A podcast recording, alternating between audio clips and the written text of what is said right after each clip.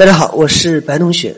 前一期我们说到了隐士这个关键词，很多人认为道士就是隐士，他们远离世俗，生活在深山之中。其实二者有些不同。道士通常住在道观，有名的道观通常在龙虎山了、武当山、茅山等这些。这些道观的人流量很大，根本引不起来。而隐士呢，才是脱离世俗的那一群人。那他们住在哪里呢？说到隐士二字，就不得不提终南山。终南山位于陕西西安附近。以前的终南山并没有现在这么有名。二零零九年，比尔波特的空谷幽兰一经发行，在修炼这个圈子中啊，引起了很大的共鸣。原来真的有一群人啊，还过着一千年前的生活，隐隐居在大山之中。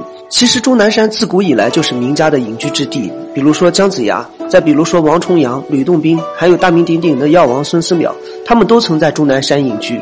远离世俗这四个字用在他们身上再适合不过了。在终南山上，你可以感受到最纯真的善，也可以看到最真实的修行者。我曾在二零一五年的时候到过终南山，山上有很多的医者，他们在山中治病救人，分文不收。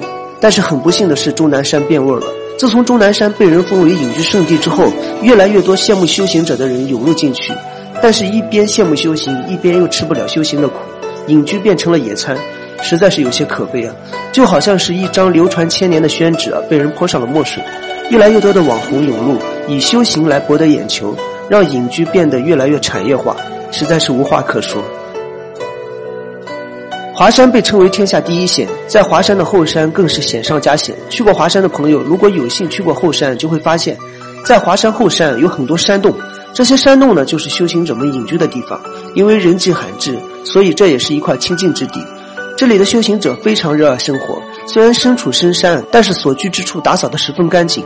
他们会修剪身边的花花草草，他们不是逃避现实，而是与大多数人的追求不同而已。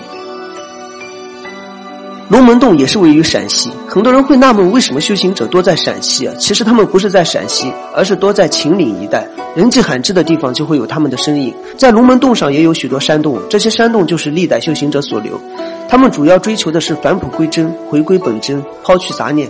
抛去现实生活中的种种诱惑，探索生命的意义。很多人对于影视都是有误解的，以为他们是逃避现实，或者以为他们是思想落后。其实真正了解他们之后，你就会发现他们的性格并不古怪，而且他们很积极的面对生活。他们可以很简单的了解问题，很轻松的获得快乐。